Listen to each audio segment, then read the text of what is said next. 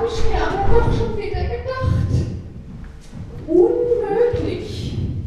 Das ist eine Katastrophe mit der Frau. Sie, Frau Wagner. Ach, da vorne ist. Frau Wagner, wirklich, das geht so aber nicht. Jetzt bestellen Sie mich hierher, ich soll hier putzen. Ich komme hier unten an, gucke mich schon mal unten ein bisschen um. Es ist alles picobello sauber. Haben Sie vielleicht gestern irgendwie so eine große Reinmachaktion gehabt oder was? Frau Wagner, das geht so nicht. Sogar die Stuhlbeine sind abgewischt. Das müssen Sie sich schon vorstellen. Also wissen Sie, und es ist ja jetzt nicht so, dass ich nichts anderes zu tun hätte. Stellen Sie mich hierher es ist alles schon geputzt. Frau Wagner, ich muss wieder wirklich mal was fragen. Das ist ja schon mal passiert. Sie haben mich schon mal falsch bestellt, gell? Pass mal auf. Ich habe jetzt mal drei Fragen, nee, vier Fragen an Sie. Sie müssen auch nicht antworten. Sie geben mir so ein ganz leichtes, oder. Schlafen Sie gut. Fühlen Sie sich ausreichend gewürdigt in Ihrer Arbeit und zu Hause bei dem, was Sie tun? Sie müssen nichts sagen. Bleiben Sie einfach. Der Wagner nicht, wenn später. Können Sie Arbeiten abgeben? Können Sie delegieren? Greifen Sie in letzter Zeit vermehrt zu Alkohol? Also wenn Sie jetzt mit Nein, Nein, Nein, Ja geantwortet haben, Frau Wagner, dann habe ich einen ganz bösen Verdacht. Ich muss Ihnen sagen, da sind Sie wirklich kurz vorm Burnout. Das ist ganz kriminell, habe ich jetzt neulich gelesen beim Friseur, man glaubt es ja nicht so. Also Friseur ist ja nicht nur so für oben rum, es ist ja so für inwendig. Gell? Also man lernt zum Beispiel regelmäßig im Frühjahr, wie man innerhalb von einer Woche den Winterspeck, den man sich vorher über vier Monate angefuttert hat, wieder verliert und zurück zur Bikini-Figur kommt. Zurück zur finde ich dann besonders spannend, weil, sind wir mal ehrlich, wir hatten schon eine Bikini-Figur von uns jemals gehabt. Tolle Antwort. Man erfährt bisschen was über Königs, was da so los ist und man kriegt so Sachen wie Lebensberatung. In dem Fall war es die große, wahre Geschichte. Da haben sie eben so ein bisschen geschrieben über einen, der so einen Burnout hatte, total erledigt war und dann so Volkskrankheit Nummer eins, wo drüber wird immer schlimmer werden, immer mehr. Und da waren eben auch so vier Fragen. Also da war mehr, die habe ich schon gemerkt. Und ich denke, wir sollen mal ernsthaft drüber nachdenken. Naja gut, also ich konnte den Artikel nicht ganz zu Ende lesen, weil ich muss dann zum Abspiegeln und neben mir war so Utrula, die hat mir andauernd schon so, die kam immer so in meine Komfortzone, jeder Mensch hat ja so eine, und die schielte immer schon so in das Heft rein und ich wusste, sobald ich aufstehe, ist das Ding weg, genau so war es. Also das Heft war für immer verloren. Naja, so ein bisschen was habe ich mitgenommen. Und dann bin ich dann auch nach Hause, habe das meinem Herbert erzählt, weil äh, der Herbert, der nicht. Gut, der geht auch nicht zum Friseur. Das ist auch beim Herbert nicht mehr nötig. Der hatte früher mal Haar wie Thomas Gottschalk. Heute ist es eher so wie der Mann hier rechts von mir.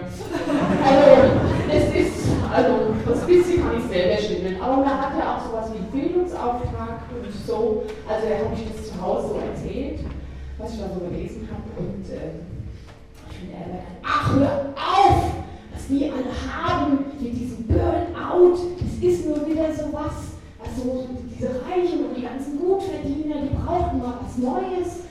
Früher, da hatten sie Tennisarm oder das Golfknie oder sowas und jetzt haben sie halt Burnout. Und wenn du noch keins hattest, dann schaffst du nicht genug, dann ist es auch nichts. Also Burnout ist also ein bisschen schick irgendwie. Man muss mindestens alle drei Jahre eins haben, da ist man gut in seinem Job. So.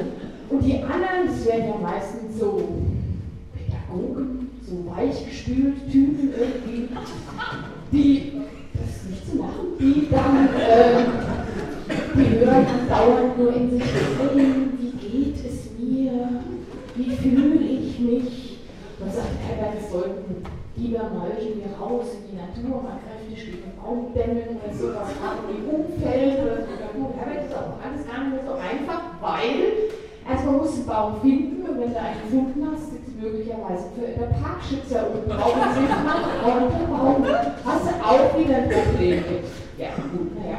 Und dann habe ich so gesagt, man kann das aber doch auch gar nicht so, so schwarz-weiß sehen, so wie du das siehst. Ein bisschen einfach, ich meine, es wird doch auch praktisch alles immer anstrengender.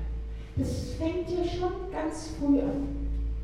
Also früher, weiß ich noch, als wir so klein waren, da gab es einen Stundenplan so für jedes Kind in der Küche und da war so aufgeschrieben, was man so an Unterricht hat und so weiter. Heutzutage hat ja jede Familie irgendwie noch so einen Family Timer oder Planer neben dran wo die ganzen Termine für die Kinder schon so drinstehen. Sowas wie musikalische Früherziehung oder Basic Kids, äh, so Computer oder Englisch, weil es wichtig ist. Man muss ja vorankommen im Leben. Dann sollte man vielleicht auch so ein paar äh, soziale Kontakte haben oder so Sozialkompetenz, genau das ist das Wort, extrem wichtig, das kann man lernen, wenn man alte Leute im Altenheim besucht. Und dann müssen wir vielleicht noch ein bisschen Mathe nachhilfe oder sowas bekommen, weil wie gesagt, es muss ja vorangehen und die Schulzeit wird immer kürzer. Und ganz am Ende dieser Pläne, dieser Wochenpläne steht dann irgendwie nur Dr. F, das ist dann der Kinderpsychologe, weil das Kind irgendwie so gestresst ja, und das Ganze zieht sich ja aber doch so durch irgendwie. Also man wird größer und da rammelt man dann so rein in diese Tretmühle. Da war ich jetzt neulich beim Putzen bei so einer Familie, beide gut verdient und so weiter. Und da sitzt die Frau morgens da am Frühstückstisch und äh, hat so ein mini kleines Ding da und guckt da alles und dippt einen Finger drauf und ich sage, lieber Himmel, was machen Sie denn da? ich lese meine E-Mails. Ich sage, wie E-Mails da drin? Ich dachte immer, die wären DIN A4 groß. Nee, sagt sie, das ist so, das kann man heute alles da reinmachen. Da sage ich, ja, gucken Sie mal, es ist Wochenende, es ist Samstagmorgen, was lesen Sie jetzt E-Mails? Und sagt die, ja, das ist aber so, das wird so gewünscht.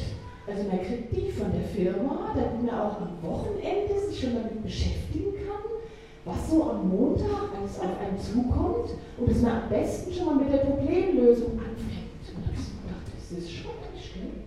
Man kann überhaupt gar nicht mehr so, man kommt da ja gar nicht raus aus dieser Mühle, man kann überhaupt nicht abschalten. Ja, und dann ähm, ist es ja wirklich so, da kommt sich ja schon wie sie ja, fast faul vor, wenn er einfach nur irgendwo sitzt und Kaffee trinkt zum Beispiel. Also man sollte alibi-mäßig immer die Financial Times dabei haben oder einen Laptop oder so, damit man wie beschäftigt aussieht. Das Schönste habe ich ja neulich erlebt, das fand ich auch ganz besonders spannend, da war ich tanken und bin dann so äh, am Kassieren oder bin so fertig und da sagt die Kassiererin, wollen Sie vielleicht noch eine Latte to go? Ich sage, i, Latte to go, was ist das dann? Sagt sie, ja, so ein kleiner Kaffee, ein Kaffeebecher zum Mitnehmen. Sag ich, gut, Frau, was glauben Sie, was ich vorhabe? Ich will Auto fahren. Dann meint sie, ich wollte ein Picknick neben der Zapfsäule veranstalten. Ja, was macht man das so? Man hat doch auch einen Cupholder im Auto. Ich sage, ach, ein Cupholder, wo kommt das dann her? Aber so ist es, gell? Und dann sitzt man da mit seinem Cupholder und hat so ein komisch kleines Telefonding im Ohr und hört nebenbei dann eine CD zum Thema Wege zur Entschleunigung. und das Ganze bei Tempo 200 auf der Autobahn. So kann es dann gehen. So lebt der Mensch heute. Ja, also, ja, also das äh, ja, habe ich also dem Herbert alles so erzählt und dann sagt Herbert dann so, ja, also das ja, okay, okay. Also ich sollte mich ja freuen, weil ich wäre ja irgendwie nett in der gefährdeten Gruppe weil ich hätte ja kein Abitur und ich sei auch nur Putzfrau. Und das Einzige, was bei mir vielleicht mal Burnout kriechen könnte, das wäre mein Gosch und davon rollt der 20 Jahre schon.